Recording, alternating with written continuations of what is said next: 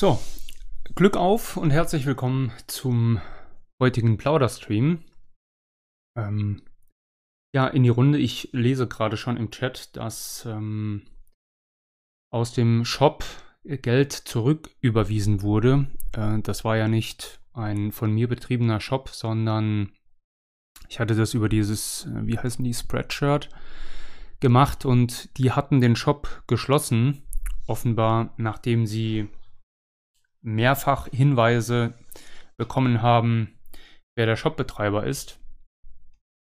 Und ja, ich nehme an, da haben sie die letzten Bestellungen gar nicht mehr bearbeitet. Der Shop ist also dicht, ja, der funktioniert nicht mehr und Überlegung ist, ob ich jetzt einen eigenen Shop mache und den selbst betreibe.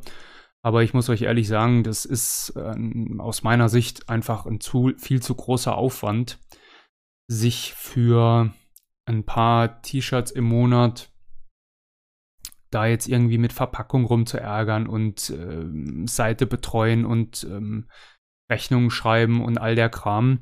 Muss ja alles ordentlich funktionieren. Ähm, da bin ich noch nicht sicher, ob ich sowas überhaupt noch mal machen werde oder ob ich einen ähnlichen Anbieter finde, der diese ganze Logistik sozusagen äh, abarbeitet und ich quasi nur die Motive bereitstellen muss. Es gab einen Nutzer von euch, ich weiß nicht mehr, ob das hier bei YouTube oder woanders war. Und äh, da gibt es einen ähnlichen Shop, der in den USA sitzt, der da wohl wenig Probleme mit hätte. Es ist natürlich auch keine optimale Lösung. Ich weiß, es gibt noch andere Shops, ähm, rechte, patriotische Shops, über die ich das anbieten könnte. Ähm, ja, muss ich mal sehen. Ähm, es, ich sag mal, der Ausstoß war jetzt äh, nicht so wenig. Es war jetzt aber auch nicht so, dass ich sagen würde, also es lohnt sich jetzt, mich da irgendwie dahinter zu klemmen, um, um das zu machen. Er war ja auch nur, ich weiß nicht, wie, wie lange war er online? Eine Woche, zwei? Ja, zwei waren es schon. Und ich, weiß, ich müsste jetzt lügen, wie viele Bestellungen waren das? Kann ich ja ruhig offen sagen. Das waren, glaube ich, Ja, es war schon länger, es waren schon so zwei bis drei Wochen. Es waren so, ich weiß nicht, 25, 30 Bestellungen, so irgendwas in dieser Richtung. Also, das war in Ordnung, ne? Aber ich glaube, nach dem ersten, ich sag mal, Spaß bezüglich dieser Geschichte wäre das jetzt schon noch ein bisschen eingeschlafen. Ich müsste dann ja auch ständig irgendwas Neues machen. Ich muss dann ständig neue Motive machen, muss das ständig bewerben und ich ich bin ja, ich bin ja kein Shopbetreiber oder so. Ich bin ja jetzt auch niemand, der hauptberuflich da irgendwelche Klamotten verkauft oder sonstige Devotionalien. Ähm, insofern war das jetzt ja von Anfang an nur als Neben-Gaudi gedacht. Es war am Anfang ja auch nur ein Motiv, das äh, in den Verkauf sollte und ich habe mich dann breitschlagen lassen, noch zwei, drei, vier weitere Motive zu erstellen, die wir anbieten. Aber äh, das lohnt sich einfach nicht, da jetzt irgendwie was äh, zu machen. Also entweder finde ich da jemanden, über den ich es machen kann und der dann die ähm, Hemden und andere Geschichten mit meinen Motiven vertreibt. Oder das ist, ist eher nicht. Äh, wobei ich muss auch sagen, also meine Seite, meine Netzseite frank-franz.de, die hatte auch einen Knick. Die mussten wir jetzt auch komplett räumen. Da war irgendwas mit irgendeinem Spam oder so keine Ahnung. Wir mussten oder müssen wir jetzt auch neu aufsetzen. Vielleicht integriere ich da so eine Art Minishop, in dem es halt wirklich nur, weiß ich nicht, fünf, sechs, sieben Geschichten gibt. Und ja, aus Spaß an der Freude, ne? Nicht, äh, weil es mir darum geht, jetzt da irgendwie groß Shop-Betreiber zu sein. Ja, so ist das mit dem Shop. Ähm, heute ist außerdem ein ganz schlechter schwarzer Tag für mich. Ich weiß nicht, ob ihr das mitbekommen habt. Ich weiß auch nicht, wie viele von euch bei Twitter unterwegs sind, aber die von mir sehr geschätzte ehemalige Staatssekretärin und Mitglied der SPD, Blume des Orients, äh, Susanne Schäbli, hat mich blockiert. Das hat mich schon den ganzen Tag über belastet. Ich weiß nicht, äh, womit ich mir das eingehandelt und verdient habe. Ich habe sie eigentlich immer gut behandelt. Keine Ahnung. heute habe ich noch auf irgendwas reagiert. Ich habe irgendwas geteilt. Ich weiß, ach so, die Geschichte mit der Rolex war das. Ähm, ach ja, jetzt weiß ich wieder. Ja, es wurde so ein Beitrag geteilt, bei dem äh, Söder gezeigt wurde, wo er eine Uhr trägt, die, ich glaube, 15.000 Euro kosten soll. Er sammelt ja wohl auch Uhren, habe ich auch mal gemacht. Und äh, Susanne hat drunter geschrieben, dass ihre Rolex wohl viel schöner sei. Und ich habe das weitergeleitet, habe irgendwas dazu geschrieben, ich weiß nicht mehr. Und ja, fünf Minuten später war ich dann blockiert. Ja, das ist schon traurig, weil es immer mal wieder ähm, lustige Auseinandersetzungen gab. Das ist jetzt leider vorbei. Jetzt muss ich mir jemand anderes suchen, an dem ich mich abarbeiten kann. Ich muss ehrlich sagen, der, wie heißt der Typ mit dem Ökozid? Pfaff, Tino, Timo oder Tino Pfaff. Der Typ ist ja auch immer ganz lustig und irgendwie nicht ganz von dieser Welt. Aber äh, der geht trotzdem, obwohl der total skurril ist, gibt ja irgendwie nicht so viel her, ne? Shapley war schon so eine Kanone für sich. Weil die halt auch so, ich muss ja auch ein bisschen aufpassen, was ich sage, aber wie soll ich sagen? Ähm, hemdsärmlich unterwegs war, sagen wir es mal so, also nicht, ähm, ich sag nichts weiter dazu. Und das war schon immer auch ein bisschen mit Spaß verbunden. Das wird mir jetzt leider verwehrt bleiben. Was gab es noch bei Twitter? Ich weiß nicht, ich habe den ähm, Browser hier irgendwo offen. Den gehen wir jetzt sowieso noch mal kurz durch, bevor wir dann auf die Hauptthemen kommen. Beziehungsweise wir kommen eh zwangsläufig auf die Hauptthemen, weil äh, ich glaube zumindest alle irgendwo in der Timeline vorkamen. Ich schaue mal ganz schnell, wo der jetzt hier ist. Das, genau, das ist der Browser. Genau, den habe ich auch schon offen. Schau mal schnell, was ihr geschrieben habt hier. Sagen ihre Liebsten eigentlich über. Nee. Sagen ihre Liebsten eigentlich über sie, dass sie sie aus dem FF kennen. Verstehen Sie? Voll der lustige Witz. Ja, haha, das ist genauso lustig wie. wie ähm, nee. Bernd ist der Witz, ne? Bernd ist der Witz und Björn heißt er. genau sowas ist das. Nee, sagen die nicht. Aber ich muss euch ehrlich sagen, ich wurde früher in der Schule tatsächlich wegen meines Namens gehänselt. Das war jetzt nicht irgendwie ausgeprägt, ne? das hat mir mich jetzt auch nicht irgendwie sonderlich angehoben. Klar, so als kleiner Bub ist das natürlich nicht das Dollste auf der Welt, aber das kam ab und zu mal vor. Ne? Bis zum heutigen Tag gibt es immer wieder irgendwelche Witze darüber, was jetzt der Vorname ist oder ob ich wirklich so heiße oder ob das irgendeine, irgendein Kunstname ist. Aber so richtig gemobbt wurde ich deswegen eigentlich nie. Ähm, auch in der Schule nicht. Aber es ist immer wieder Thema. Ne? Es ist immer irgendwo Thema. Über den Volkslehrer vielleicht mit den Shirts, darum ging es wohl. Das kann ich, ähm, ja, wie gesagt, es gibt ja etliche. Ne? Ich, Schröder, Schmidtke, über den eigenen Heimatshop womöglich. Da gibt es schon Möglichkeiten.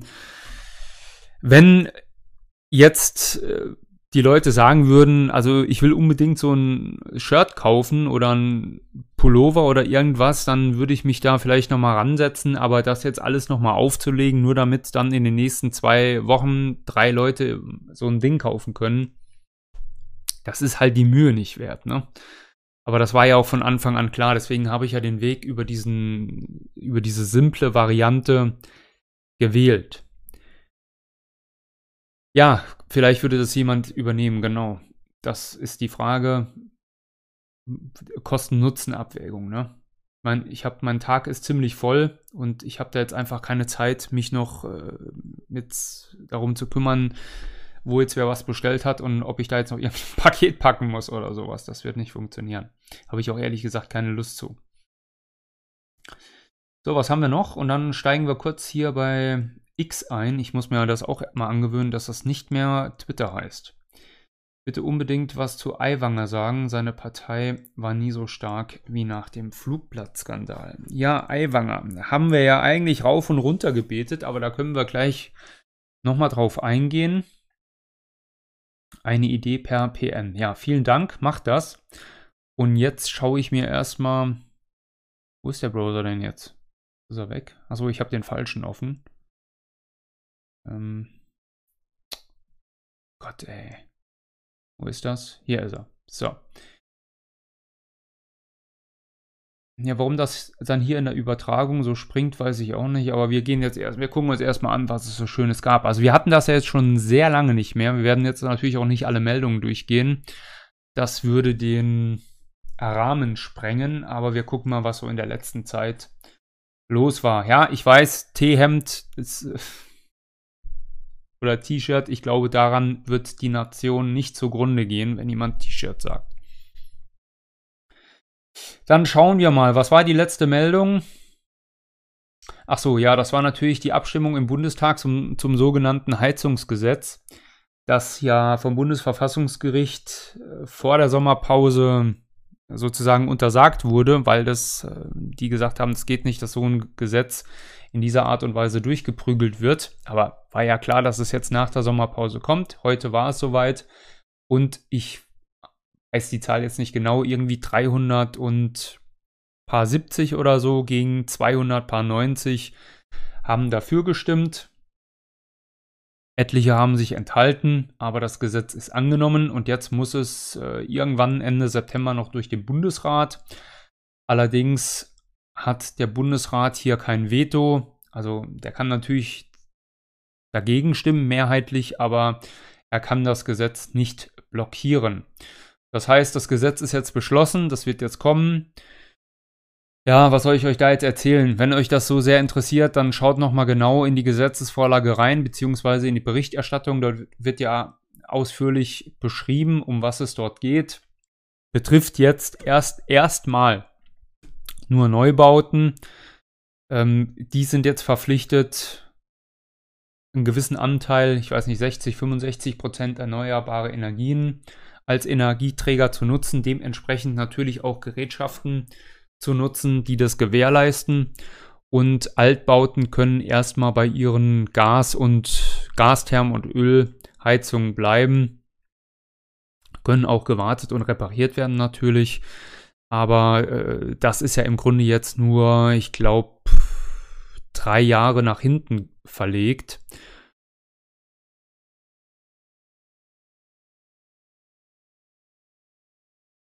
Was sind jetzt Serverprobleme? Gibt es hier bei mir beim Stream Serverprobleme? Serverprobleme aufgetreten, sagt Robert. Oder worum geht's jetzt? Naja, da fehlt. Dann würde.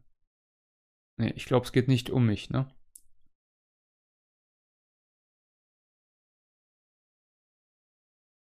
Aha. Gut.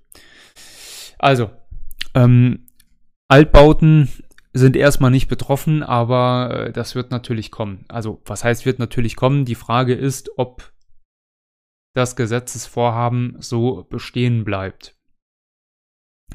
Die CDU wirbt ja damit, ähm, dass sie das Gesetz wieder kassieren wird. Ehrlich gesagt kaufe ich der CDU überhaupt gar nichts mehr ab. Äh, ich kann mir also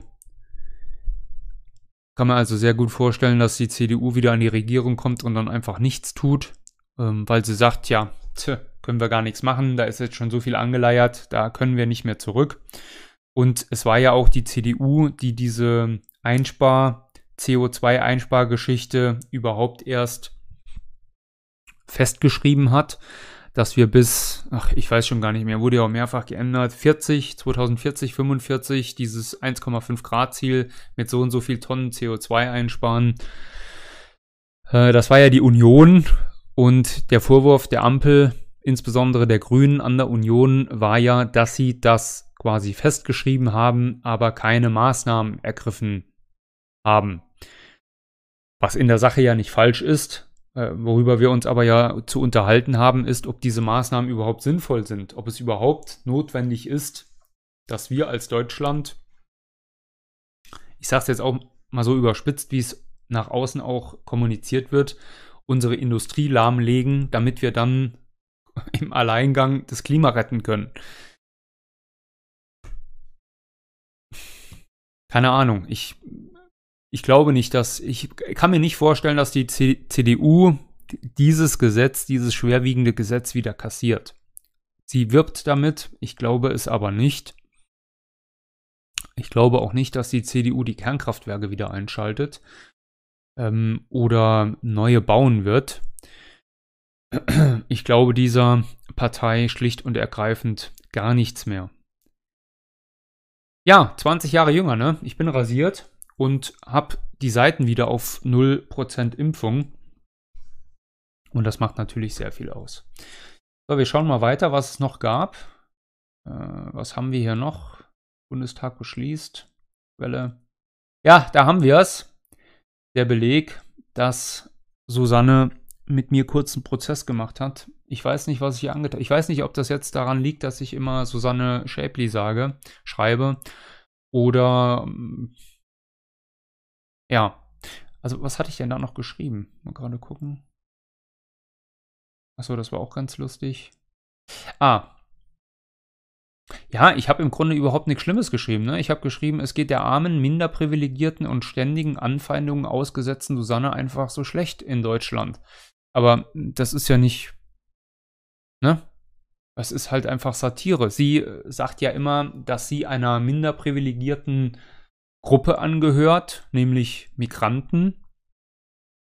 Und dass sie aus ärmlichen Verhältnissen kommt und dass sie ständig Anfeindungen ausgesetzt ist. Dafür ähm, lebt sie aber in Deutschland meiner Ansicht nach ein sehr gutes Leben, ein sehr viel besseres Leben als es für viele Deutsche möglich, denkbar und äh, träumbar ist.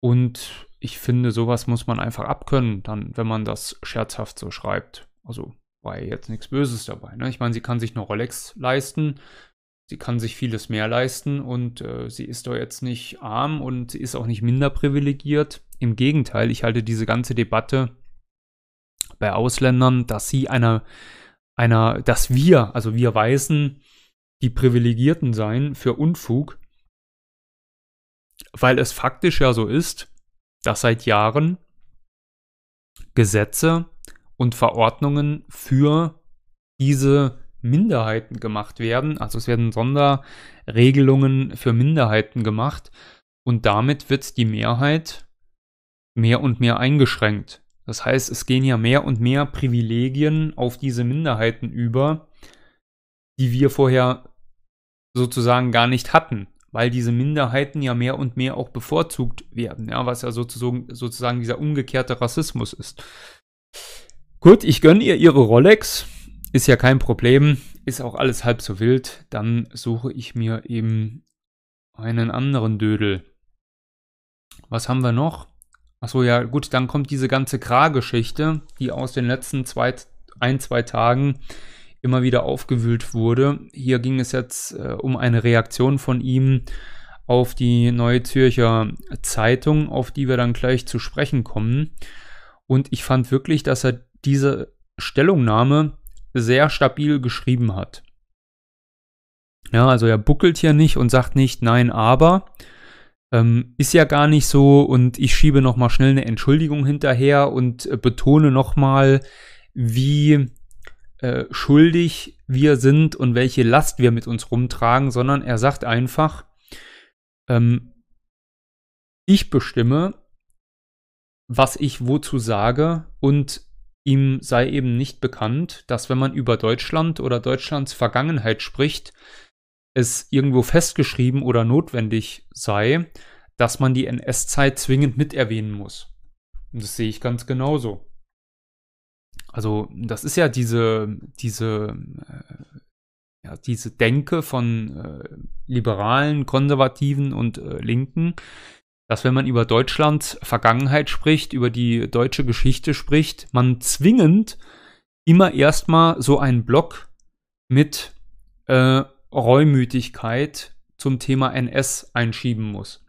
Ich nenne diese Leute auch gerne ähm, diese Aber-Patrioten, die egal was sie sagen zum Thema Geschichte oder Politik, immer erstmal so einen Block vorausschieben, so, so eine Art vorauseilende Entschuldigung oder vorauseilend sich eine Legitimierung erarbeiten, rhetorisch, um dann irgendetwas völlig anderes zum Thema Geschichte sagen zu können.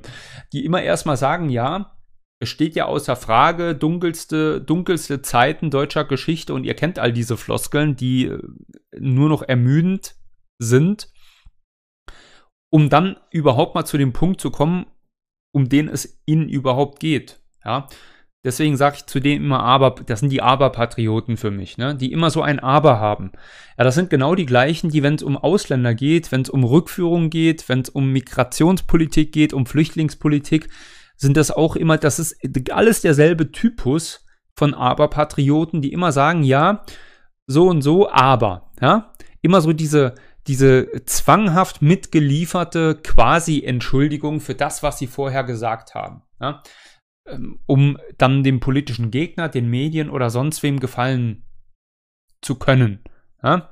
Weil sie der Auffassung offenbar sind, das wäre in irgendeiner Art und Weise notwendig. Und ich hielt das, was Kra heute gemacht hat, für durchweg stabil, indem er mit dieser Mentalität, mit dieser Methodik gebrochen hat und geschrieben hat, diese Kritik impliziert, dass es ein Gebot gäbe, sich zur NS-Zeit äußern zu müssen, sobald man über Deutschland spricht. Ein solches Gebot gibt es nicht und sollte es auch nicht geben. Und das ist vollkommen richtig.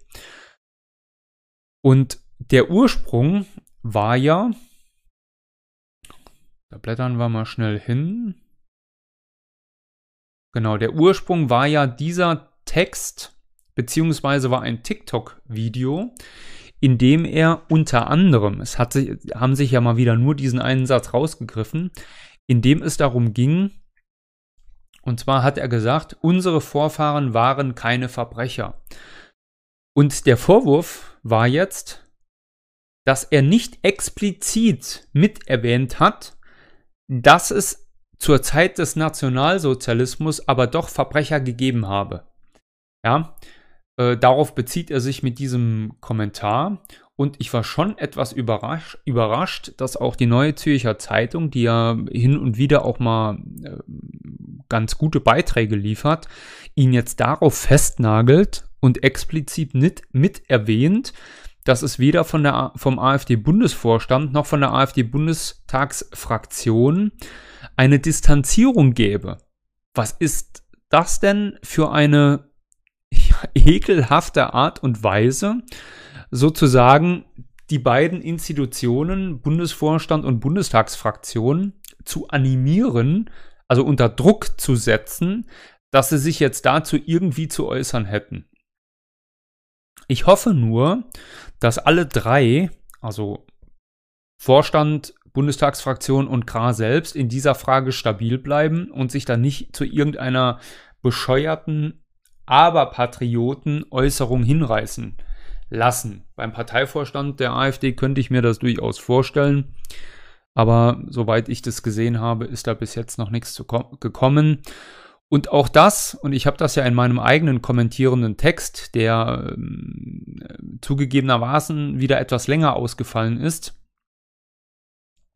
auch beschrieben, dass es meiner Ansicht nach dieses Thema, meiner Ansicht nach ein Dreh- und Angelpunkt ist auf dem Weg zur, wie wir das schon des Öfteren gefordert haben, zur Mythenbildung, zur Gesundung, insbesondere zur Gesundung und dann logischerweise auch zur Identitätsstiftung für uns als Volk. Denn das sind alles Dinge, die uns fehlen aufgrund dieser, ich sag mal, Niederhaltungspolitik und Rhetorik und dieser, ja, man muss schon sagen, psychologischen Kriegsführung gegen uns. Diese Keule immer wieder rauszuholen. Das ist das, was uns fehlt. Uns fehlt die Mythenbildung, das heißt, uns fehlt, ja, ich will nicht von Esoterik sprechen, aber von einem Mythos, der uns Rechten die zum Volk stehen wollen, also für die Volk eben nicht nur, äh, für die zum Volk nicht jeder gehört, nach Merkel, der in diesem Land lebt, sondern für den oder für die Volk tatsächlich noch eine Abstammungs- und Schicksalsgemeinschaft sind. Da fehlt tatsächlich dieser quasi Religion ist auch der falsche ähm, Ausdruck, dieser quasi mythologische Überbau, ja, das äh, sinnstiftende Element. Das kann natürlich die Nation selbst sein. Das war es ja 1871 auch, sozusagen. Wenngleich dort Religion und andere Dinge und auch Begriffe wie Volk noch eine andere, größere Rolle gespielt haben. Aber ich glaube, womöglich ist in der heutigen Zeit ähm, der Begriff Nation als Sinnstiftung schon das höchste der Gefühle, das man anbringen kann. Vielleicht kann man Nation auch als Synonym für den Begriff des Volkes verwenden.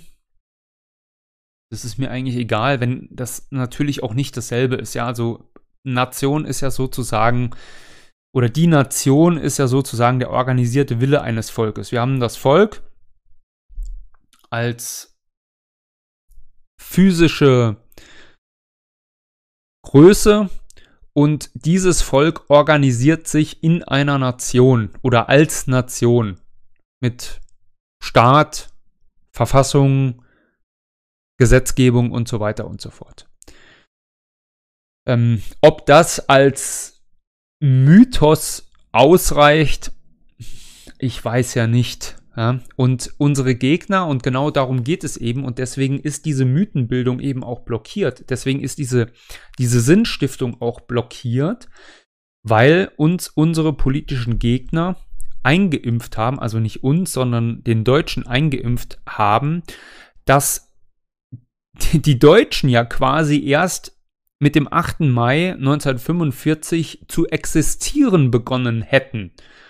Davor, die zwölf Jahre waren eh schlicht, ähm,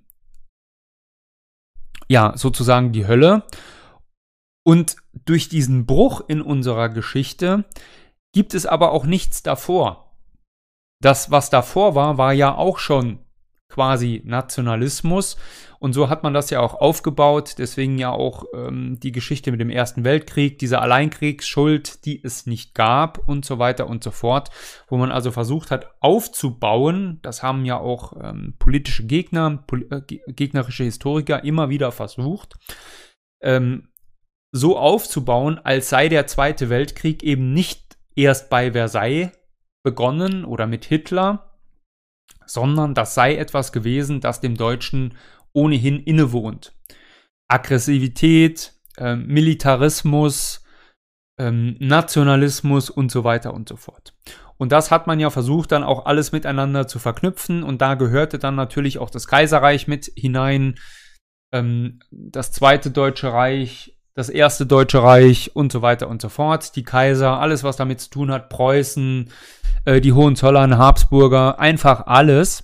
Und damit bricht eben die gesamte deutsche Geschichte für uns vor 45 weg.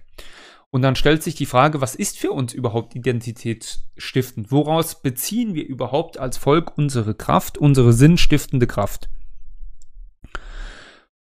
Und deswegen halte ich es für außerordentlich stabil, dass Kra, ich weiß nicht, ob er es bewusst gemacht hat, ob er an das, all das gedacht hat, als er diesen Tweet verfasst hat, oder ob das jetzt nur zufällig aus einer spontanen Emotion heraus entstanden ist.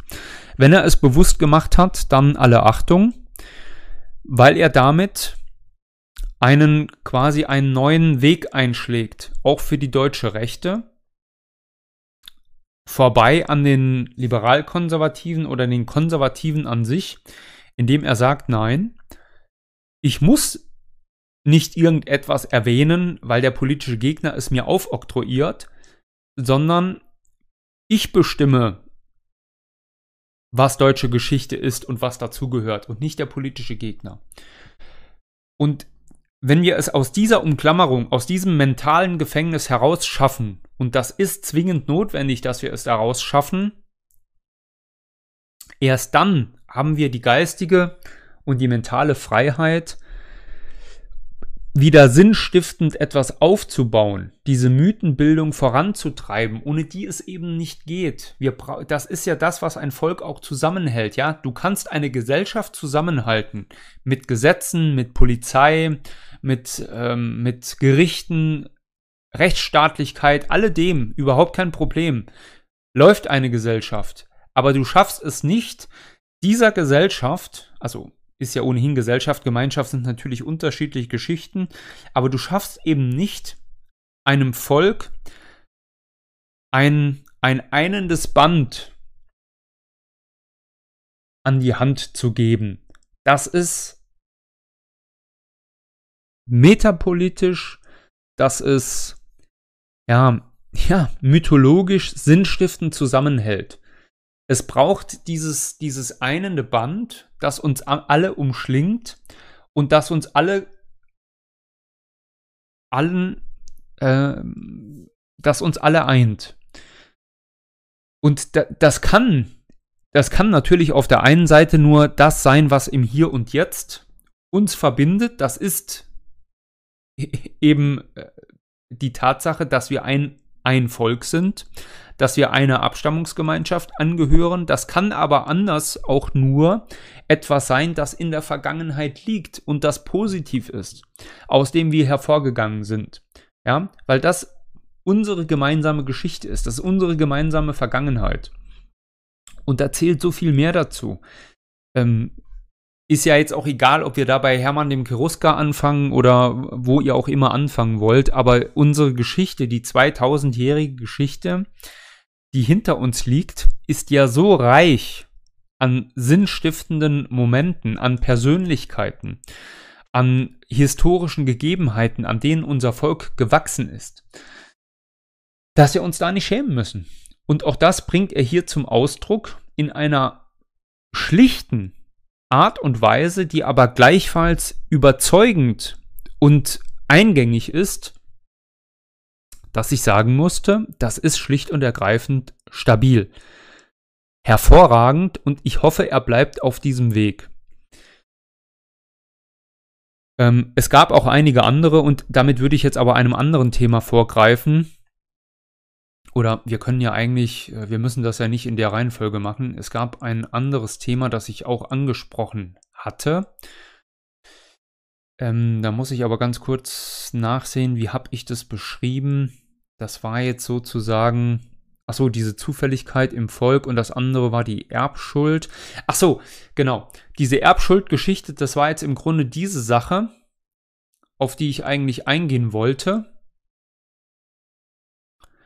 Das war damit gemeint. Und das andere ist die politische Kommunikation, die auch ich an Graf festgemacht habe. Aber dazu kommen wir gleich. Ich schaue jetzt noch mal erst ganz kurz, was ihr noch in den Chat geschrieben habt. Wir werden aber irgendwann über Esoterik oder Mystik reden müssen. Ein gemeinsames, eine gemeinsame Sinnstiftung ohne religiöse, myst, mystische, also my, ja, diese Mythenbildung, Komponente kann nicht funktionieren. Ja, völlig richtig.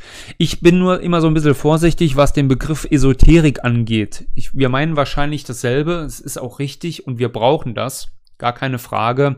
Nur der Begriff Esoterik an sich ist so ein bisschen, ja, der ist halt also, also ein sehr breiter, weiter Begriff.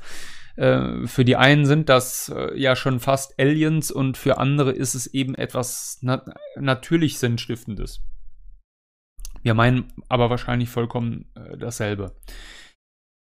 Genau, sehe ich das sehe ich ganz genauso, habe ich auch gerade ausgeführt, dass wir das schlicht und ergreifend brauchen. Das ist eben auch das, was uns von anderen Völkern unterscheidet, die eine kontinuierliche Genese ihrer, ihrer, ihres Werdens, Werdensganges äh, hinter sich haben, an, an, an ihrer Geschichte gewachsen sind und die diesen Bruch eben nicht hinter sich haben.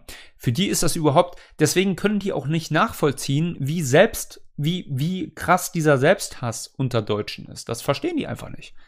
Das verstehen die nicht, was die Deutschen mit sich selbst veranstalten.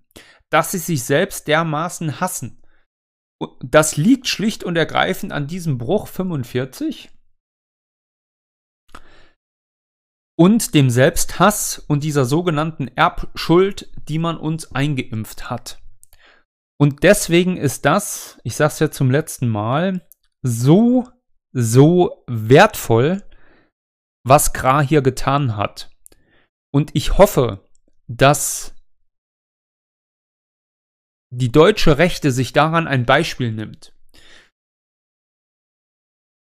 und das so weitermacht und sagt, wir können selbstbewusst mit unserer Geschichte umgehen. Es gibt keine Erbschuld. Die gibt es einfach nicht. Es gibt keine Sippenhaft.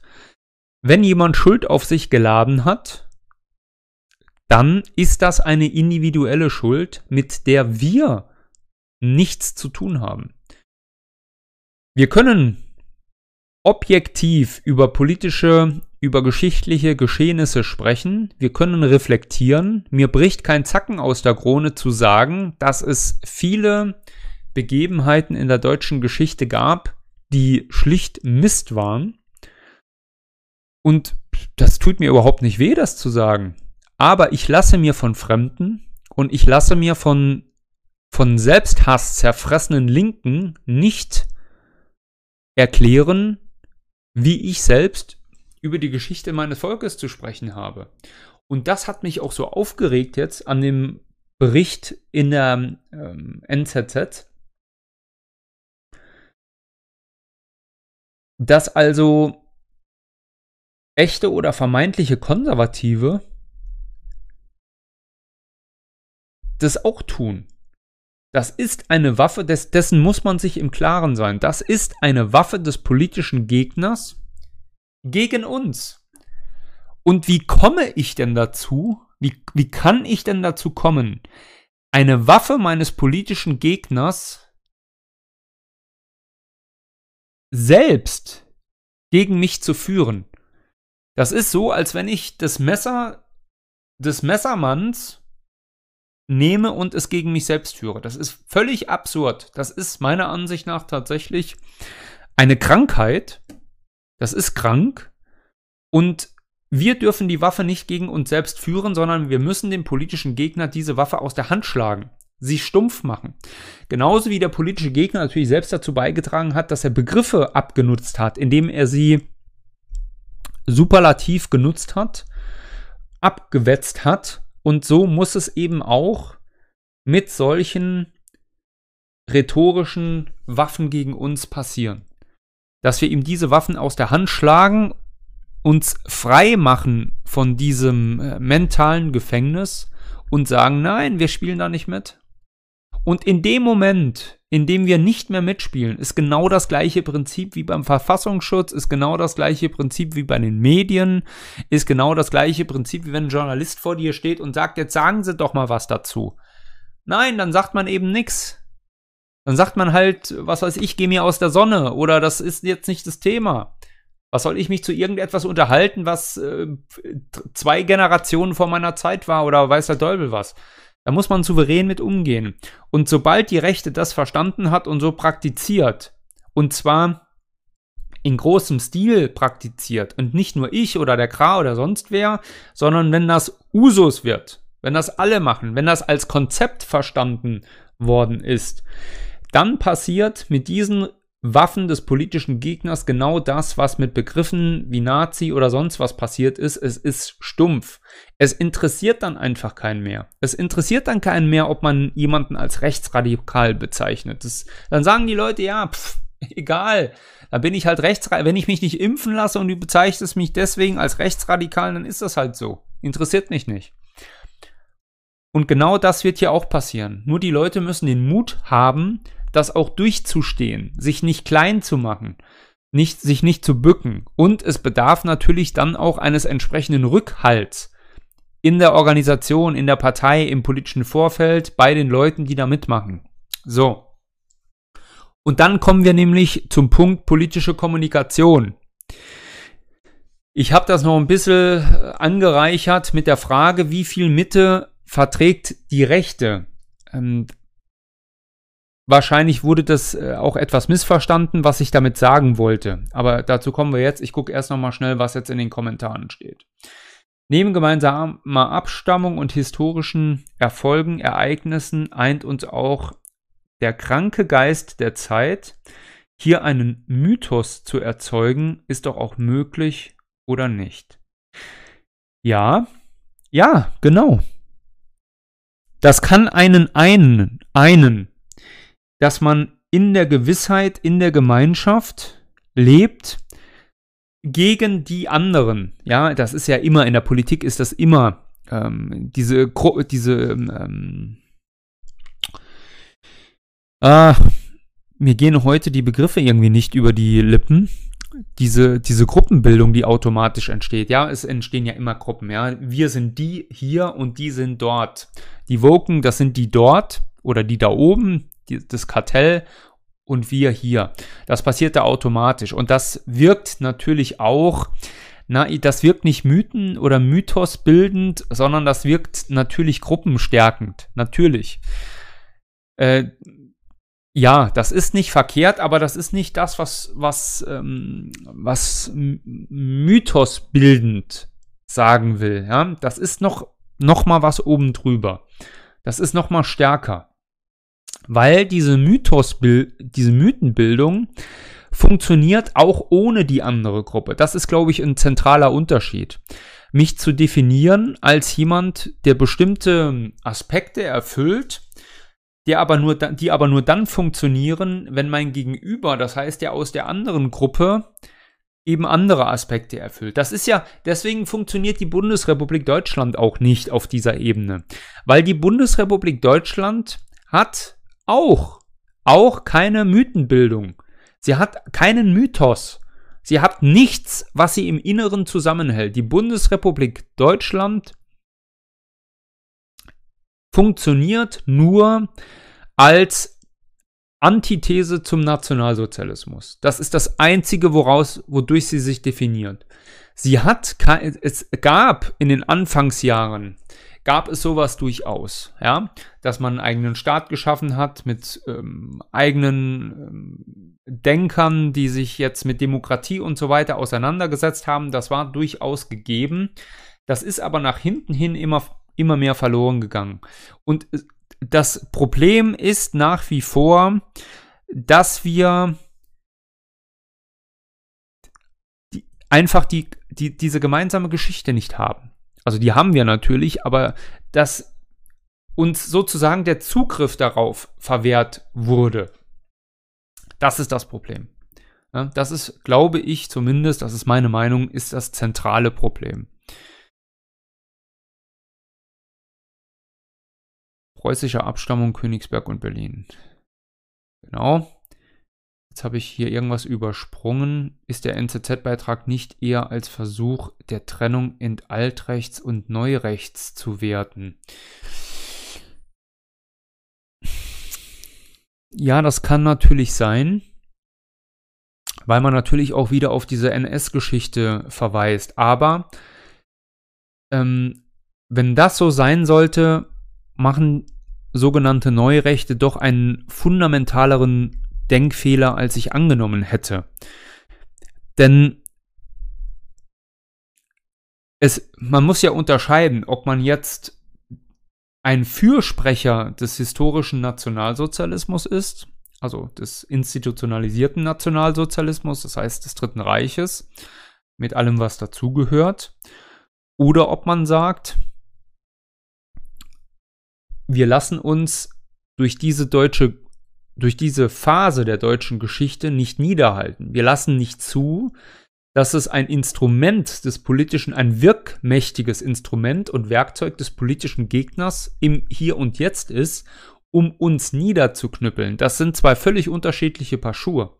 Und ich glaube, so hat Graders auch nicht verstanden. Und ganz ehrlich, wenn die, wenn die Autorin, ich habe den Namen jetzt vergessen, der NZZ, das so verstanden hat, dann hat sie Kra sowieso total missverstanden. Ich glaube, darauf wollte er auch nicht hinaus.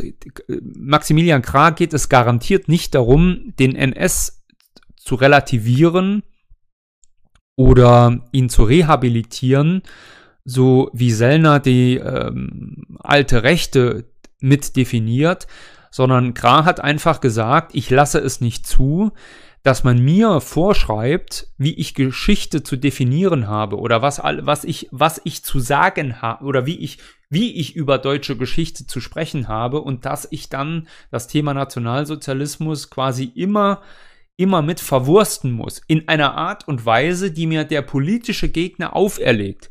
Das, das ist es ja, worum es geht, ja. Und da sagt er, das mache ich einfach nicht mit. Und wenn ich sage, unsere Vorfahren waren keine Verbrecher, dann ist das etwas, dem man nur zustimmen kann. Und wenn dann der politische Gegner sagt, ja, aber da musst du explizit die Verbrechen der Nationalsozialisten, Nationalsozialisten mit erwähnen und das sogar von Rechten kommt, von Rechten sogar kommt, von sogenannten Konservativen kommt, dann ist es doch höchste Zeit, dass wir sagen, geht uns aus der Sonne. Die, diese Leute sind ja noch schlimmer als die Linken. Die sind noch viel schlimmer, weil sie mit dafür sorgen, dass diese Waffe gegen uns scharf bleibt. Weil sie die identitätsstiftenden Momente damit mit blockieren. Nicht, weil wir uns auf den Nationalsozialismus beziehen wollten, sondern weil wir diese Blockade loswerden müssen, die es verhindert, dass Deutsche wieder einen positiven Bezug zur Geschichte und zu sich selbst haben. Das ist der springende Punkt. Und dieses Werkzeug benutzt der politische Gegner bewusst. Klar, nicht jeder, gibt es natürlich auch viele Deppen, aber im Großen und Ganzen wird das als, ja, als psychologische Kriegführung eingesetzt gegen uns. Und wie nochmal, ich weiß nicht, ob gerade das sehr bewusst so formuliert hat oder ob es jetzt spontan und Zufall war, aber wenn er es be bewusst gemacht hat, war es hervorragend eingesetzt. Und das unterscheidet uns eben auch in der Denke, in der grundsätzlichen Denke von diesen, ja, wie, wie er das immer sagt, diese, diese Lip, dieser Lipcons. Ne?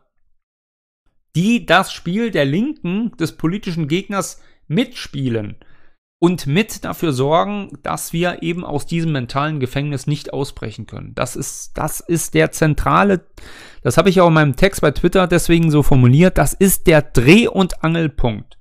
Das ist der Dreh- und Angelpunkt. Auf dieser mentalen Erkrankung lässt sich keine positive Identitätsstiftung erbauen. Es funktioniert nicht. Das funktioniert einfach nicht. Du musst erst gesund sein dann kannst du darauf etwas Neues aufbauen. Und deswegen ist es so wichtig, dass wir dem politischen Gegner diese politische Waffe gegen uns aus der Hand schlagen. Und wenn eine, ich, ich meine, es fällt mir ja schwer, es fällt mir ja schwer, das als Vorsitzender einer anderen Partei äh, sagen zu müssen, aber wenn es eine 20, 2, 23 Prozent Partei in dieser Republik gibt, die zumindest mit wenigen Funktionären, die eine gewisse Reichweite haben, versuchen, dann müssen sie jede Unterstützung erfahren, die sie bekommen können. So.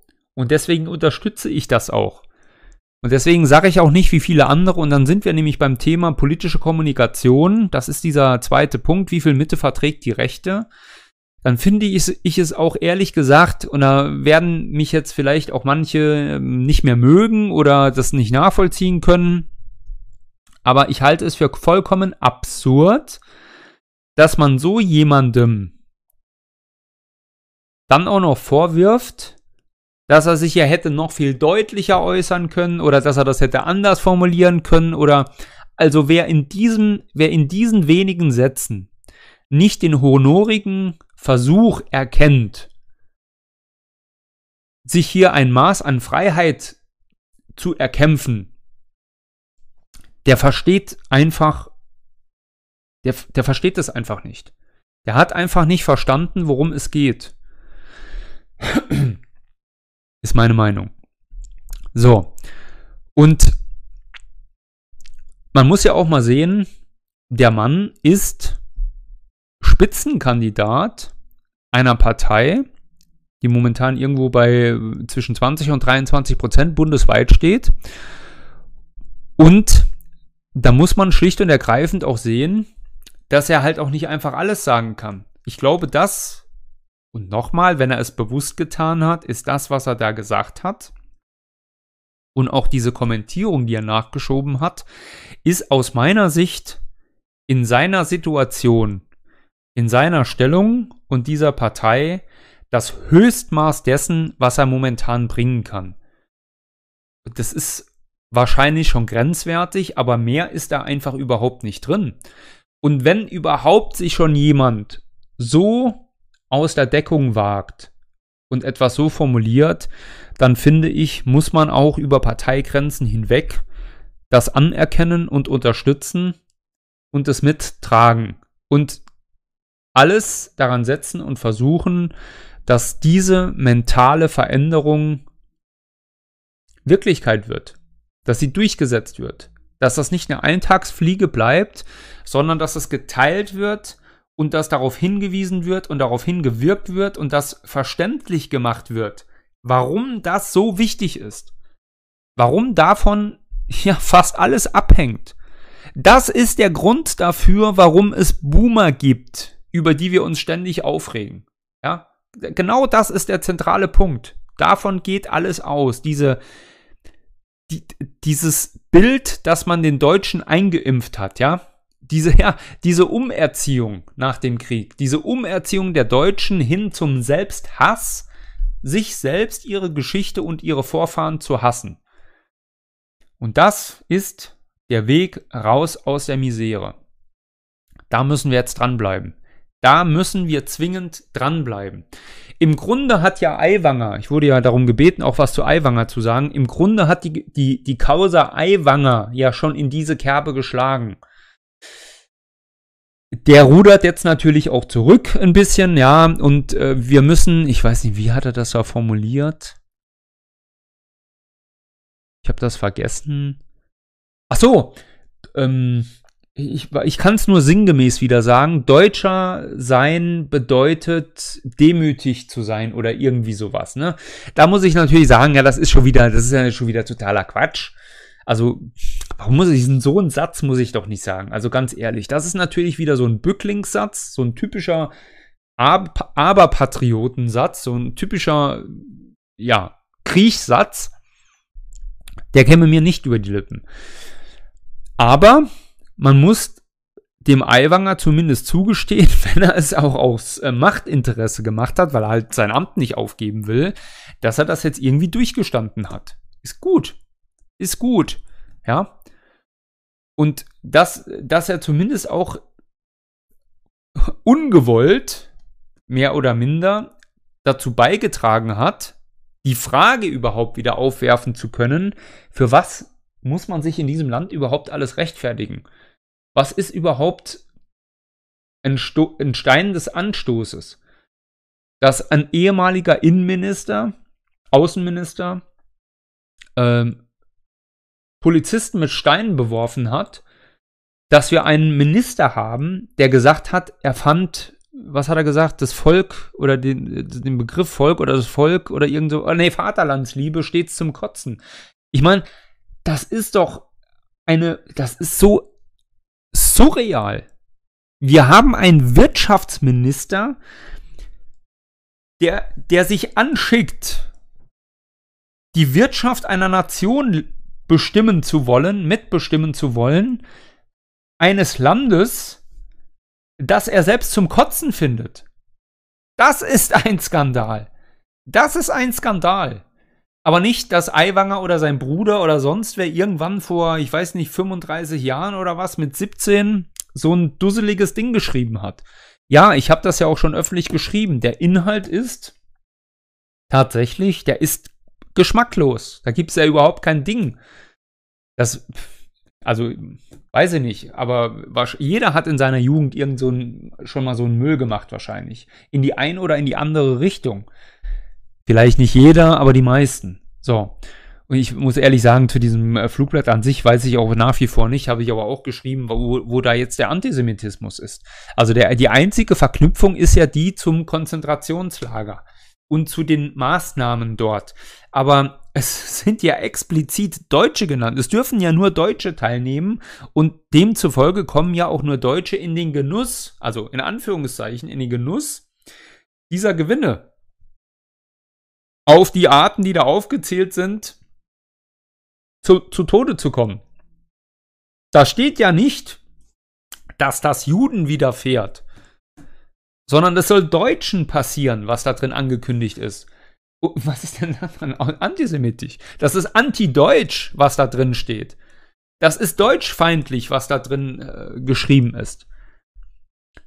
Und deswegen hatte ich ja auch gefragt, was wäre denn, wenn das jetzt ein Jude geschrieben hätte? Dann hätte man wahrscheinlich gesagt, ja gut, das ist irgendwie Traumaverarbeitung oder so. Oder das ist gerechtfertigt, das ist so gerechtfertigt, wie wenn Schwarze heute sagen, es dürften Weiße gemobbt werden in Südafrika oder in den USA, weil ja auch Schwarze versklavt worden seien. Also es ist die gleiche dumme, saudumme Logik und der gleiche Fehlschluss. Ja, das, ich, warum wird das antisemitisch dadurch, dass ein Konzentrationslager erwähnt ist? Das ist doch Quatsch. Gut. Ich schaue jetzt nochmal schnell in den Chat und dann machen wir weiter im Thema. Wir sind nämlich jetzt schon wieder bei einer Stunde. Was habe ich denn jetzt so lange erzählt? Ähm, das habe ich schon gelesen. Das habe ich auch schon gelesen. Stockholm, Stockholm. Ich habe heute echt einen Knoten in der Zunge, ne? Es ist, heute hätte ich wahrscheinlich lieber den Stream vertagt. Ein Knoten in der Zunge. So. Jetzt habe ich das hier übersprungen. War die Bundeswehrzeit für Ihren Werdegang prägend? oder eher Zeitverschwendung? Wie kommt denn jetzt, kommen wir denn jetzt bei dem Thema auf die Frage? Nee, Zeitverschwendung war das auf keinen Fall. Darüber habe ich auch schon öfter gesprochen. Das war auf jeden Fall prägend. Politisch, aus heutiger politischer Sicht bin ich natürlich kein Bundeswehrfan. Aber die Zeit war für mich auf jeden Fall nicht verschwendet. Sie war auf jeden Fall prägend und es war überwiegend in der Rückschau und nach meinem Empfinden eine gute Zeit. Für mich persönlich und meine Entwicklung. Ich muss aber auch sagen, dass ich während meiner Bundeswehrzeit einen enormen Umbruch miterlebt habe. Ja, die ersten Jahre waren, wie man so schön sagen würde, stabil oder basiert. Und die letzten Jahre äh, waren dann schon ziemlich Bundesrepublik. Die waren dann auch nicht mehr so die haben auch nicht mehr so viel Freude gemacht. Ja. Die ersten drei Jahre waren auf jeden Fall klasse. So, ich schaue noch mal schnell, was jetzt hier noch kam. Wir haben die deutsche Volksseele konnte nie heilen. Das ist ein interessanter Ansatz. Ich grüße herzlich den Ignaz Barth. Mit dem ich übrigens, äh, ich habe den Termin jetzt nicht im Kopf, irgendwann Anfang, ach du großer Gott, war das Oktober, November? Wir machen auf jeden Fall einen gemeinsamen Stream. Er hat mich eingeladen, ich habe zugesagt und ich werde also demnächst, ich muss noch mal, na, ich gucke noch mal ganz schnell, wann es war. Guck mal schnell hier in meinen schlauen Kasten, der weiß alles. Gut, das war es nicht. Das war es auch nicht. Mal schnell gucken. Wann hatten wir das denn jetzt festgelegt, mein Lieber? Das war es auch nicht. Das war es auch nicht. Das es auch nicht. War das doch Anfang Oktober? Wann hatten wir den Termin festgelegt? Kann ich das nämlich schon mal hier mitteilen?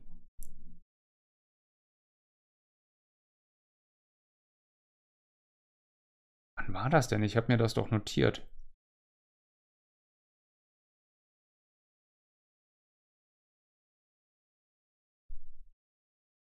Wann hatten wir diesen Stream festgelegt? Ich hab's jetzt hier nicht mehr. Ich muss nochmal gucken. Ich finde es jetzt nicht.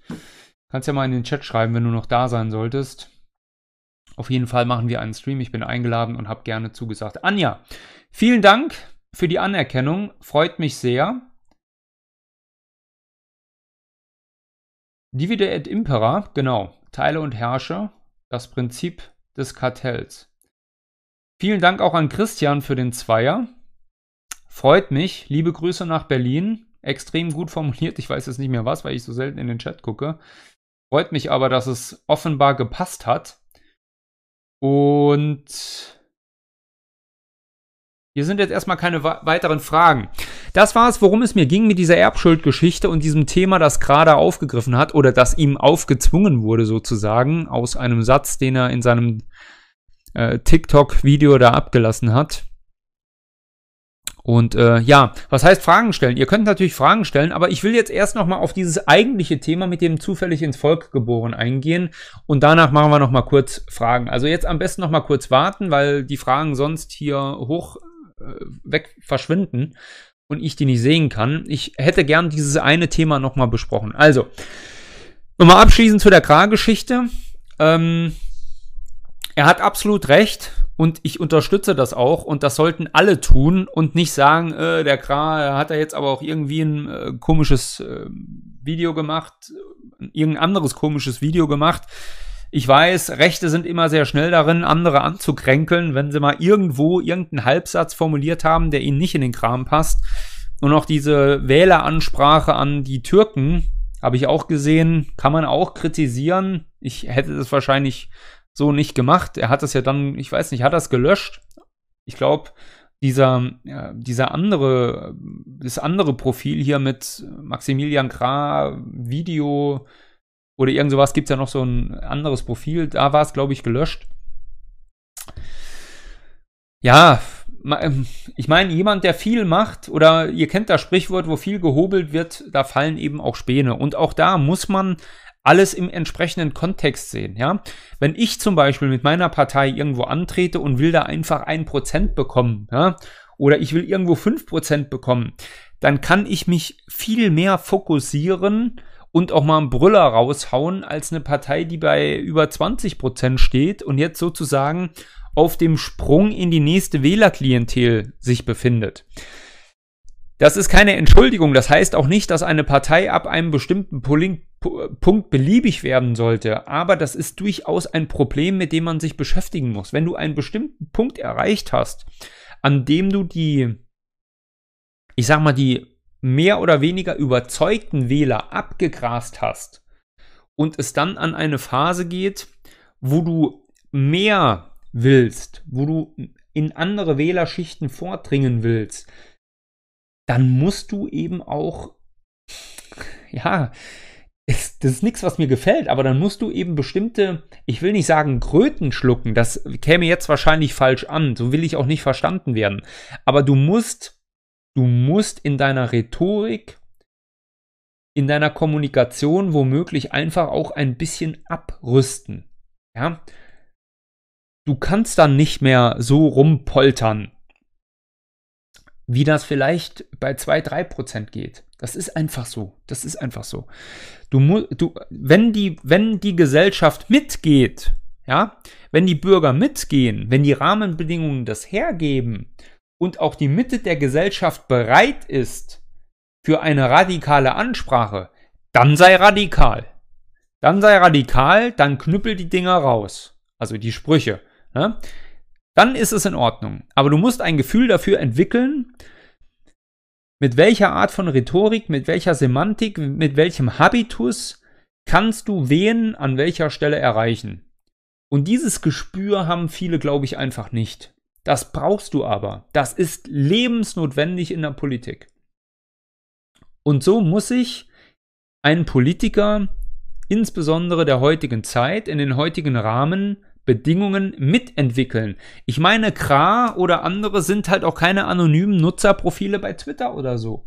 Ja, die einfach mal einen Brüller raushauen können, den dann keiner interessiert. Ja, da liken dann 50 Leute, weil sie es witzig finden. Aber die sind halt auch nicht in der Verantwortung, Millionen von Wählerstimmen generieren zu müssen. Das muss man einfach auseinanderhalten.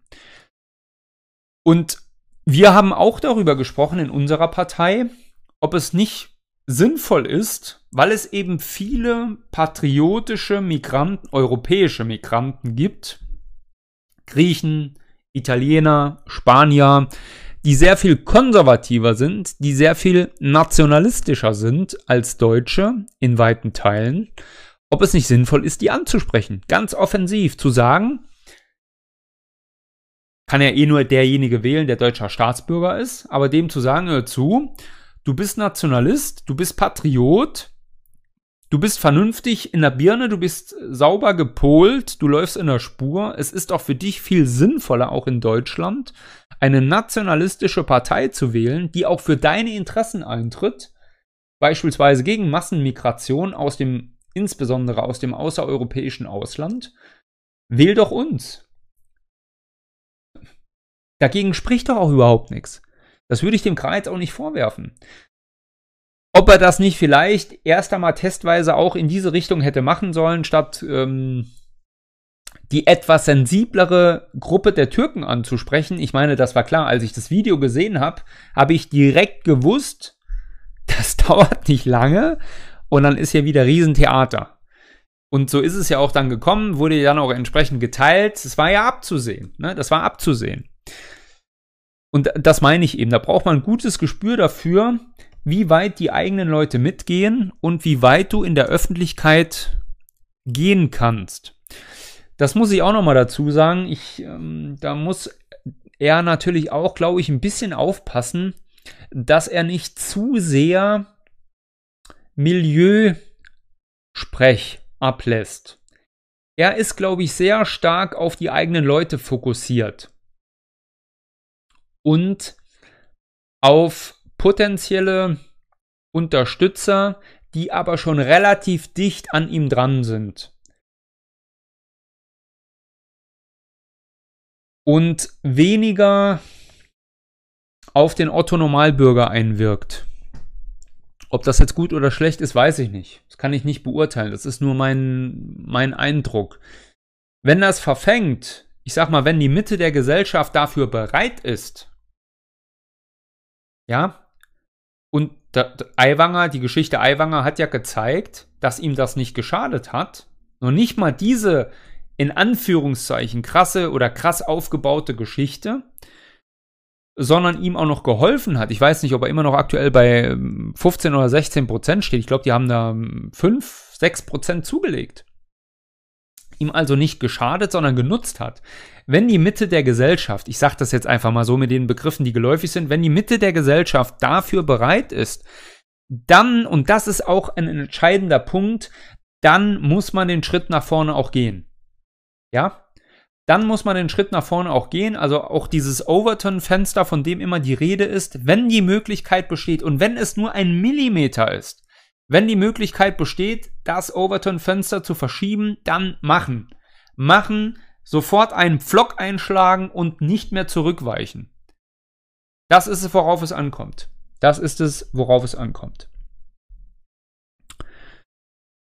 Richtig. Und, dann, und deswegen finde ich es auch so vollkommen absurd, dass dann eigene Leute sagen, äh, das ist jetzt zu krass oder wenn dann Medien schreiben, die manchmal auch gute Sachen raushauen, jetzt muss er aber noch mal irgendwas zum NS sagen oder so. Was für ein Scheiß. Nein. Die sollen froh sein, dass da jemand ist, der das sagt und dann sagen, klasse, Flock einschlagen, Ende. Vorher standen wir hier, jetzt stehen wir hier, Flock rein, Ende. Wir weichen nicht mehr zurück. So muss das laufen. Genau so muss das laufen. So, jetzt habe ich mich wieder ein bisschen festgeredet. Ähm, davor setzen, sonst könnte die Frage untergehen. Bei Fragen, achso, ja genau, äh, meinen Namen davor setzen, sonst geht sie unter, richtig. Ich möchte das Thema nicht nochmal groß aufgreifen, aber der zeitliche Zusammenhang zwischen der anstehenden Bayernwahl und dem Flugblatt ist wohl kein Zufall, oder? Nein. Also diese Geschichte war natürlich, war natürlich ein gezinktes Spiel. Natürlich. Es gibt ja unterschiedliche Spekulationen. Es gab ja sogar Spekulationen, ob das nicht sogar eine fingierte Geschichte aus der CSU ist, um den Koalitionspartner zu schwächen. Kann natürlich alles sein, keine Ahnung. Der Lehrer ist ja, hat ja wohl ein entsprechendes Eigenleben entwickelt und wollte dem Aiwanger auch eins reinwürgen. Und da gab es wohl, ja wohl auch Absprachen die mehr oder weniger belegen, äh, dass das äh, tatsächlich eine angelegte Kampagne gegen Aiwanger war und ist. Und ja, das ist überhaupt kein Zufall, natürlich nicht. Das war eine gemachte Sache. Einwandfrei. Und sie haben es schlecht gemacht. Ja, sie haben es schlecht gemacht. Und da erkennt man aber auch, dass auch viele Medien und auch der politische Gegner, glaube ich, kein richtiges Gespür mehr dafür haben, wie es, wie es im Volk brodelt. Es wird ja auch immer, immer wieder gefragt, sind die so doof oder sind die so bösartig? Und es ist wahrscheinlich wirklich beides. Die sind inzwischen so weit weg. Ich meine, die haben natürlich ähm, Mittel und Wege, Stimmungen im Volk aufzugreifen und äh, das Kanzleramt und andere werden natürlich auch ständig von irgendwelchen Diensten unterrichtet, wie gerade Stimmungsbilder sind und so. Aber ich glaube, die machen auch vieles einfach. Darüber hinweg, setzen sich über Empfehlungen und so weiter auch gerne hinweg. Und die, die am Ende entscheiden, nämlich die Minister, Staatssekretäre, Kabinettsmitglieder und so weiter, die sind ideologisch inzwischen so verrannt, dass sie kein Gespür mehr wirklich fürs Volk haben. Und das zählt auch für die Medien. Sonst hätten sie gewusst, dass diese Nummer höchstwahrscheinlich nach hinten losgeht. Zumindest war das Risiko ziemlich groß.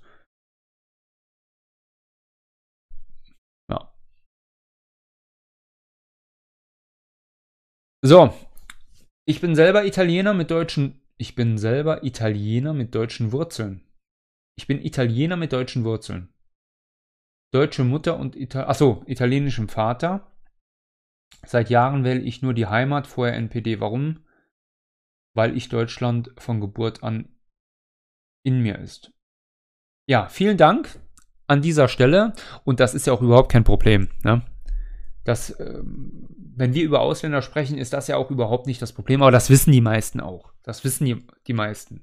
Die meisten wissen auch, dass das, was der politische Gegner uns vorwirft, meistens Blödsinn ist. Gehören die Schweizer und die österreichischen Einheimischen für dich auch zum deutschen Volk? Jein. Also die Österreicher sind natürlich Deutsche. Ein großer Teil der Schweizer, oder sagen wir mal ein Teil der Schweizer sind auch Deutsche aber würde ich nicht sagen alle. Die Schweiz ist tatsächlich auch so ein bisschen.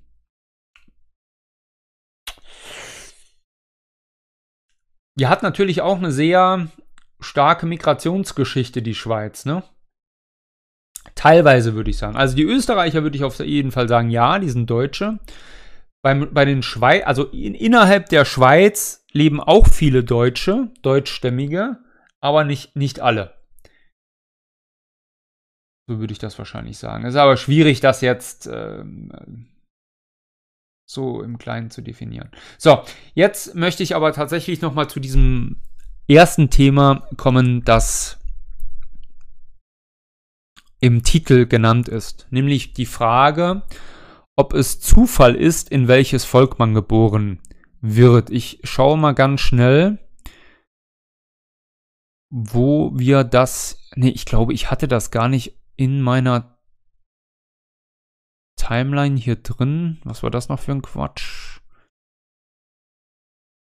Nee, ich glaube, ich hatte das hier gar nicht drin, ne? Nee, das hatte ich hier gar nicht drin. Ich muss jetzt auch nochmal überlegen, wo habe ich das Thema überhaupt her? Das war, glaube ich, bei dem bei dem Herrn Ahrens, wie, wie heißt der mit Vornamen? Ich weiß gar nicht. Wie, wie heißt der Ahrens, der hier die, ich glaube, Gegenuni macht, der, ne? Wie heißt der mit Vornamen? Ich weiß es jetzt im Moment gar nicht. Heißt der auch Frank? Kann mir das gerade jemand auf die Schnelle sagen? Es ist immer so blöd, wenn ich sowas vergesse. Weiß es jetzt gerade gar nicht. Ahrens auf jeden Fall. Ich komme jetzt nicht drauf. Ah, Erik, genau. Vielen Dank, Kurdi. Auch an dich nochmal einen herzlichen Gruß. Erik Ahrens. So.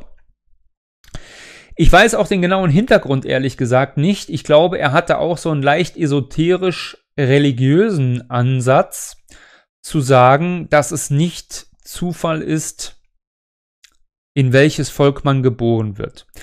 Mein Anlass war eben, oder sagen wir mal, mein Ansatz war nicht ein esoterischer oder religiöser, sondern mein Ansatz ist natürlich auch hier, dass der politische Gegner ständig argumentiert, man könne ja gar nicht stolz darauf sein, einer Ethnie angehören. Also es wäre Quatsch, stolz zu sein, Deu stolz Deutscher zu sein, weil man dafür ja nichts könne.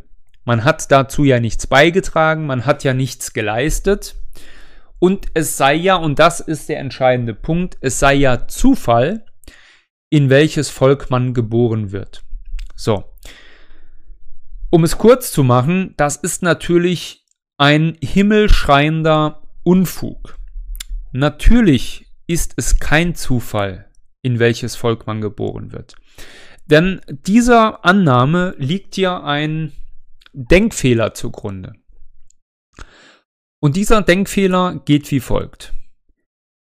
Wenn man annehmen wollte, oder sagen wir es mal so, dem geht ja die Annahme voraus, das, ich sag's jetzt mal sehr flapsig und ähm, ne, vereinfacht, geht ja die Annahme voraus, dass es irgendwo beim lieben Gott oder bei wem auch immer, nehmt wen ihr wollt, ein Regal an der Wand steht, in dem wir quasi drin sind, unsere Seelen oder irgendwas, was uns im späteren oder im, im, im Menschwerden dann auszeichnet, das steht da drin und die werden halt nach der Reihe verteilt. Und wenn jetzt auf der Erde ein Asiate zur Welt kommt, dann ist die Seele oder dann ist das Glas mit der Nummer XY dran und das wird dann halt in den Körper gesteckt. So, das wäre Zufallsprinzip. Und wenn dann halt nicht ein Asiate dran ist, sondern ein Mitteleuropäer, dann kommt die gleiche Seele halt zufällig jetzt gerade in diesen deutschen Neugeborenen hinein. Ja, so, das ist ja so die Denke, die dem zugrunde liegt. Aber das ist ja vollkommener Unfug. Das ist ja nicht so. Ne? Wir sind, wir flattern ja nicht irgendwo im Universum rum.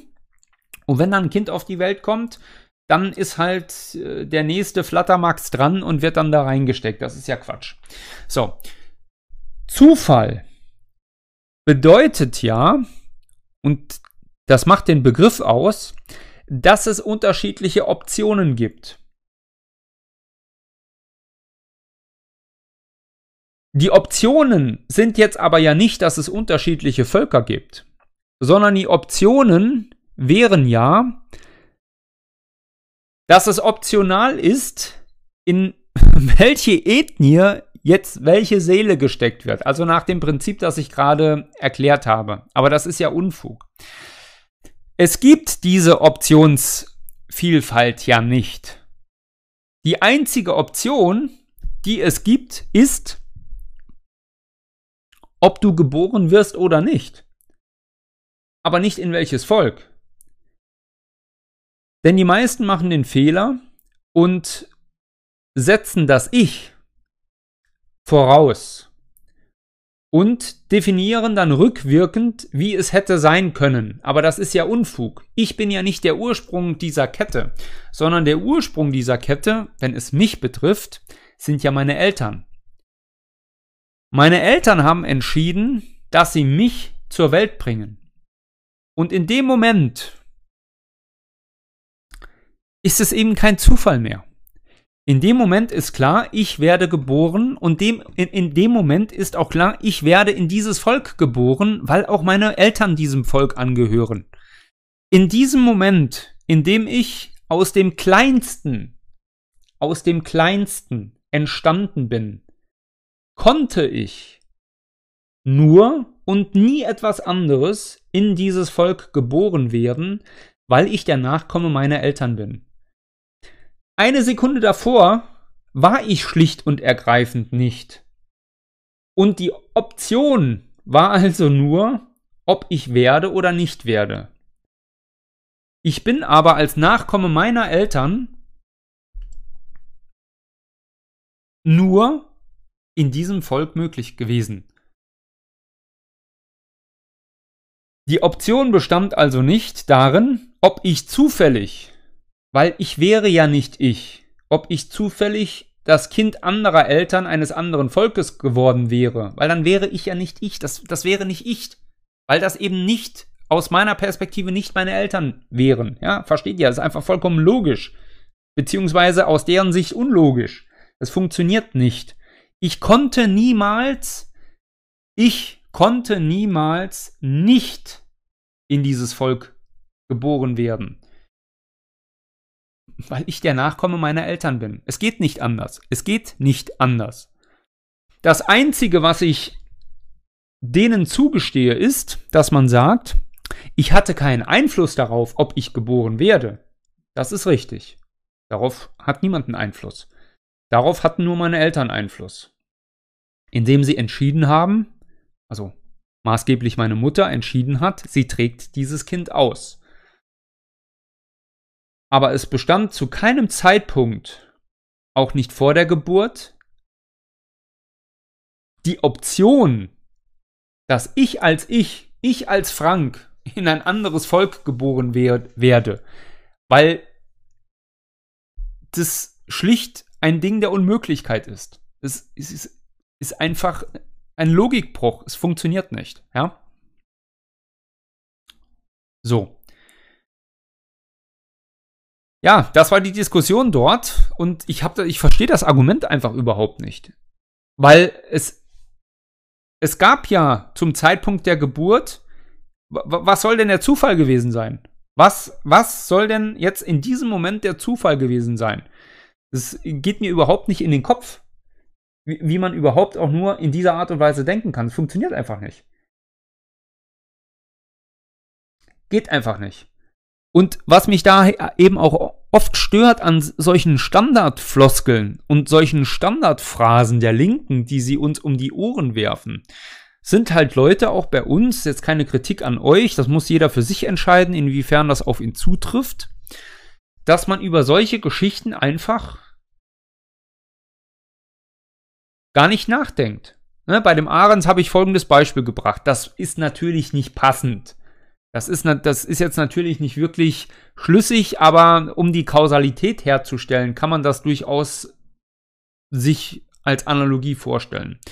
Wenn das Unternehmen VW, um irgendeins zu nennen, wenn das Unternehmen VW sich überlegt, wir bauen jetzt ein Auto, dann entwickeln die und machen und dann wird erprobt und dann läuft die Produktion an und am Ende kommt ein Auto raus. Und da kommt dann logischerweise ein VW raus.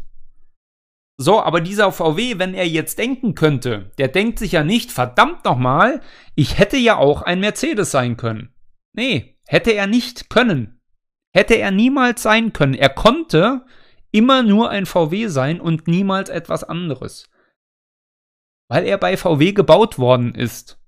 Von VW entwickelt, erdacht und umgesetzt worden ist. Es konnte immer nur ein Volkswagen sein. So wie bei Mercedes nur ein Mercedes gebaut wird und bei BMW eben nur ein BMW gebaut wird. Ganz einfach. Da konnte aber nicht zufällig irgendwie aus welchen Gründen auch immer plötzlich ein Mercedes auf dem Laufband stehen. Geht einfach nicht. Ja, ganz einfach. Und so ist das eben auch. Wie gesagt, der Vergleich hinkt natürlich extrem, aber um das irgendwie sich ähm, bildlich vorzustellen, kann man, glaube ich, so mit solchen Beispielen schon operieren. Also der entscheidende Punkt ist, es kann einfach kein Zufallsprinzip geben, weil es keine Optionsvielfalt gibt. Es gibt keine Option. Ich, die einzige Option, die bestand, ist, werde ich geboren oder nicht. Aber nicht, in welches Volk werde ich geboren. Sobald meine Eltern oder sobald ich, ich kann, man, ihr könnt euch das ja auch für, sie, für euch selbst vorstellen. Ihr habt jetzt einen Partner, Partner wird schwanger und bekommt ein Kind. Wo soll jetzt die Optionsvielfalt herkommen, dass da plötzlich was anderes entsteht? Diese Option bestand nie, weil der, die Ausgangslage, der Ursprung seid ihr. was soll da sonst dann rauskommen? Ist kein Zufall. Und deswegen ist ja auch die Verknüpfung mit unseren Ahnen so wichtig. Da schließt sich am Ende immer der Kreis, ganz einfach. Immer der Kreis. Und diese, dieser, diese Phrase, dass man ja nur zufällig in ein Volk geboren ist, Das ist A unlogisch und zweitens ist das genauso wie diese Schuldkultgeschichte eine politische Waffe, um Leuten einzureden, es bestünde kein innerer Zusammenhang und auch kein Zusammenhalt in einem Volk. Ja, das, das passt ja auch wunderbar zu diesem modernen Individualismusgequatsche. Das wollen die ja am liebsten, ja, dass jeder ein Mensch für sich ist man natürlich auch, aber dass es keine keine soziale Bindung gibt. Das ist ja auch das, was man heute so auflösen will. Es gibt, es soll keine sozialen Bindungen mehr geben. Zumindest nicht innerhalb eines Volkes. Weil, wenn es die gibt, entsteht natürlich auch Stärke. Bindung bedeutet Stärke. In diesem Fall. Und das will man auflösen. Indem man euch sagt, es gibt kein Volk, ihr seid individualistisch, äh, nach mir die Sinnflut und äh, im modernen übrigens nach Boomer Idiotenspruchkarten heißt das dann sowas wie lebe jeden Tag, als wenn es der letzte wäre. Was ja nichts anderes heißt als nach mir die Sinnflut. Kümmer dich um keinen sonst, kümmer dich um dein eigenes Leben. Was nicht immer falsch ist, aber nach deren Denke nichts anderes bedeutet wie Null Gruppe, Null Verbindung, Null Verantwortung, Null Volk. Das gehört alles dazu. Ich weiß nicht, ob das jetzt nachvollziehbar war oder ob das jetzt zu ähm, abstrakt war. Ich hoffe, es war ein bisschen, ein bisschen zumindest verständlich. Also, um das nochmal zusammenzufassen, man ist nicht zufällig irgendwo hingeboren, sondern man ist zwangsläufig nur der, der man immer sein, nur, immer nur sein konnte, nämlich der Nachkomme seiner Eltern. Und deswegen auch nicht zufällig der, der man ist. Ganz einfach. Die Frage, ob man jetzt darauf stolz sein kann, die würde ich auch zweigeteilt beantworten. Man kann schon sagen, dass man stolz darauf sein kann, einem Volk anzugehören. Ich würde aber durchaus auch daran knüpfen, dass man sich redlich bemüht, dem Erbe dieses Volkes gerecht zu werden. Indem man sich einfach immer überlegt, wären meine Vorfahren jetzt auch stolz auf mich. Das ist also ein Geben und ein Nehmen. Einfach nur zu sagen, ja, ich bin jetzt hier als Deutscher geboren, darauf kann ich stolz sein. Und ich bin aber ansonsten ein Vollmongo und leiste überhaupt nichts fürs deutsche Volk und auch nichts für Deutschland und bin eh ein Idiot. Ich glaube, das wäre ein bisschen wenig. Ich glaube, dazu gehört tatsächlich mehr als einfach nur als einfach nur Angehöriger eines Volkes zu sein. Dann, da gehört tatsächlich meiner Ansicht nach auch dazu, dass man dem, die, die, diesem Stolz, den man da ähm, entsprechen will, dass man dem auch nachkommt und diesem Erbe auch entspricht. Das ist meiner Ansicht nach schon wichtig. So, Der Stolz steht meiner Ansicht nach sinnbildlich für die Anerkennung der moralischen Verpflichtung, die durch die Geburt, welcher kein Zufall ist, erwächst. Das ist sehr schön erklärt und genau das wollte ich im Grunde auch zum Ausdruck bringen. Es ist, wie gesagt, immer ein Geben und ein Nehmen. Der, dieser Stolz ist erst meiner Ansicht nach auch in dem Moment gerechtfertigt, in dem ich dem Erbe gerecht werde und mich in die Reihe der großen Taten meiner Ahnen einreihe. Ich muss mich zumindest immer fragen, werde ich vor dem Hintergrund dieses Erbes, werde ich dem gerecht? Setze ich quasi die Reihe dessen, was mir vorgegeben ist, fort? Das fragt sich natürlich so nicht jeder, ja? aber das ist, also wenn man über die Frage nachdenkt, gehört es für mich dazu. Und dann bin ich der Meinung, kann man auch mit Fug und Recht sagen, dass man stolz darauf ist, diesem Volk anzugehören. Das ist aber ja genau das Problem, das ich eben schon mal angesprochen habe, dass man an jeder Ecke versucht, diese Ahnenreihe zu zerstören zu unseren Vorfahren. Das ist, das glaubt ihr nicht, was das für ein mächtiges Werkzeug ist.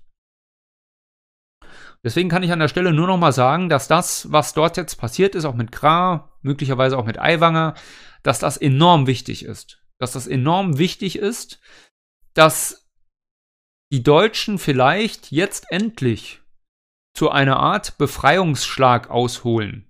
Nicht um sich zu rächen oder um jetzt äh, Gewalt auszuüben oder irgendwie auf den Putz zu hauen, sondern einfach um selbst wieder mental, geistig frei zu sein. Und diese Freiheit erst ermöglicht uns, einen Blick auf die Wahrheit auch zu haben. Und den Platz einzunehmen, der für uns bestimmt ist. So, ich muss ehrlich sagen, ich bin heute alles andere als zufrieden mit mir. Es war heute irgendwie für mich gefühlt kein richtiger roter Faden drin. Ich war den ganzen Tag unterwegs und bin auch eben vor dem Stream erst, fünf Minuten vorher hier reingekommen und bin schon froh, dass es alles losgelaufen ist. So, ich hoffe, es ging trotzdem halbwegs. Jetzt gucken wir noch mal kurz, ob ihr kurz, kurz, kurz. Meine Güte, ey, heute ist echt schlimm. Heute ist es schlimm. Echt schlimm. Bin ja schon fast am überlegen, ob ich den Stream hier online lasse. Also, wenn ihr jetzt noch Fragen habt, dann stellt die gerne. Ist das diese geistig-moralische Wende, von der welcher Helmut? Da ist jetzt gerade Helmut Kohl sprach.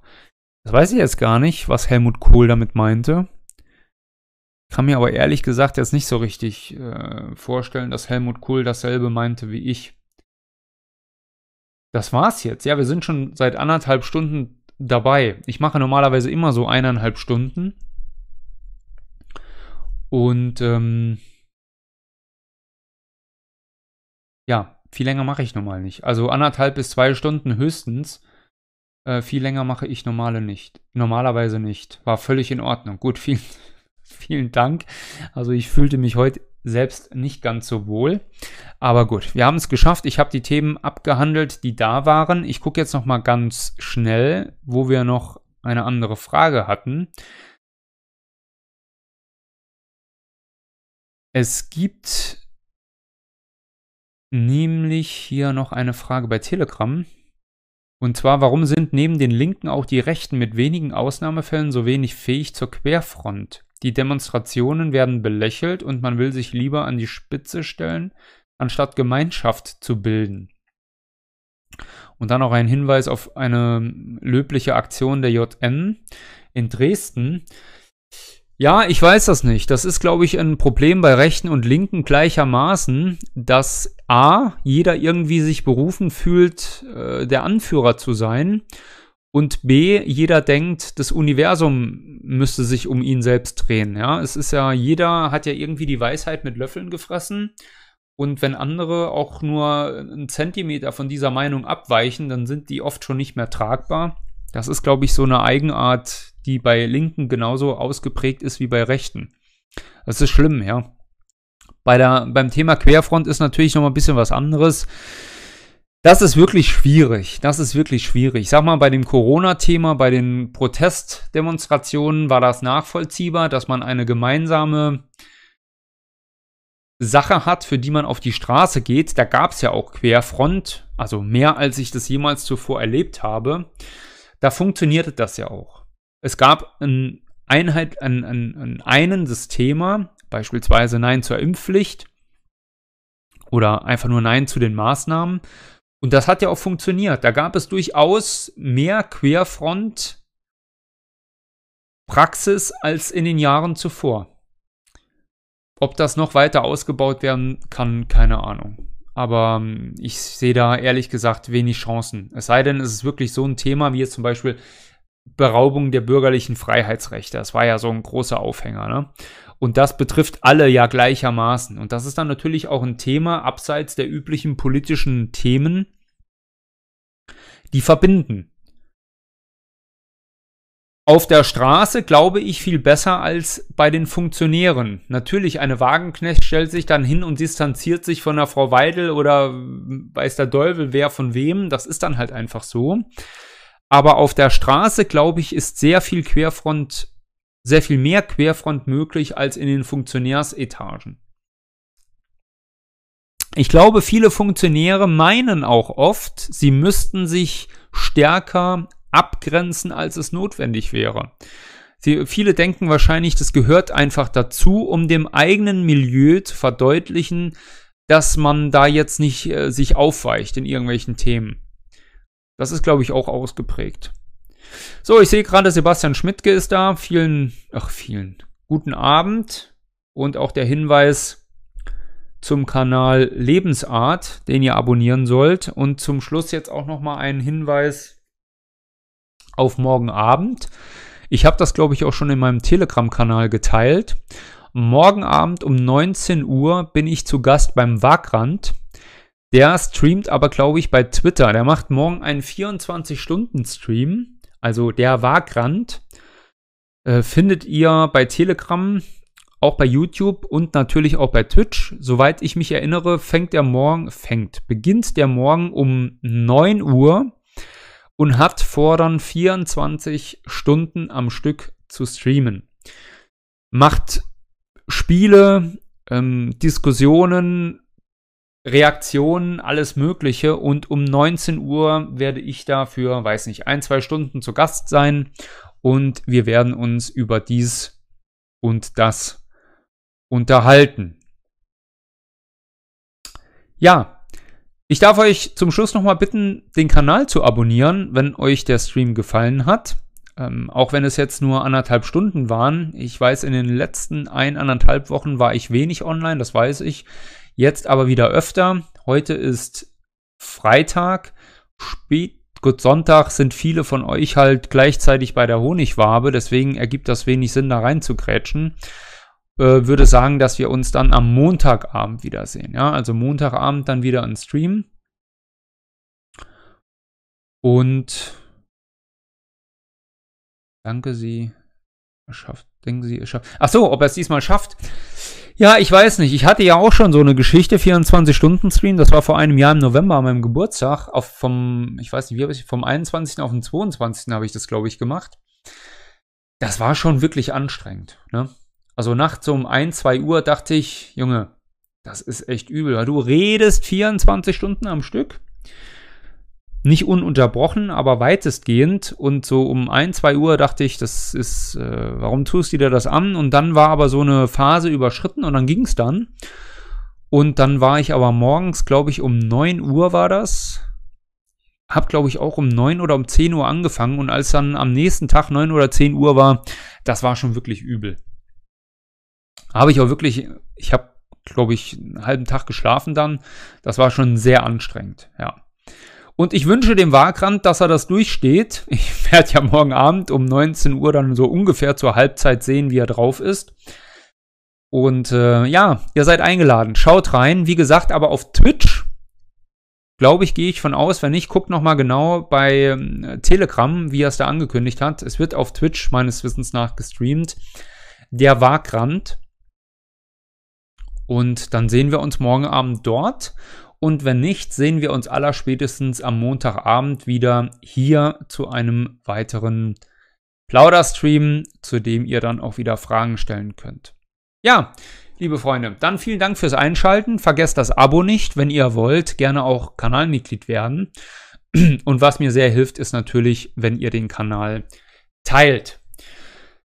Ja, ansonsten wären wir jetzt am Ende. Ich wünsche euch noch einen schönen Abend. Vielen Dank für die Unterstützung. Vielen Dank fürs Einschalten. Das ist das Wichtigste für die Reichweite. Und äh, bis dahin Glück auf und einen guten Abend.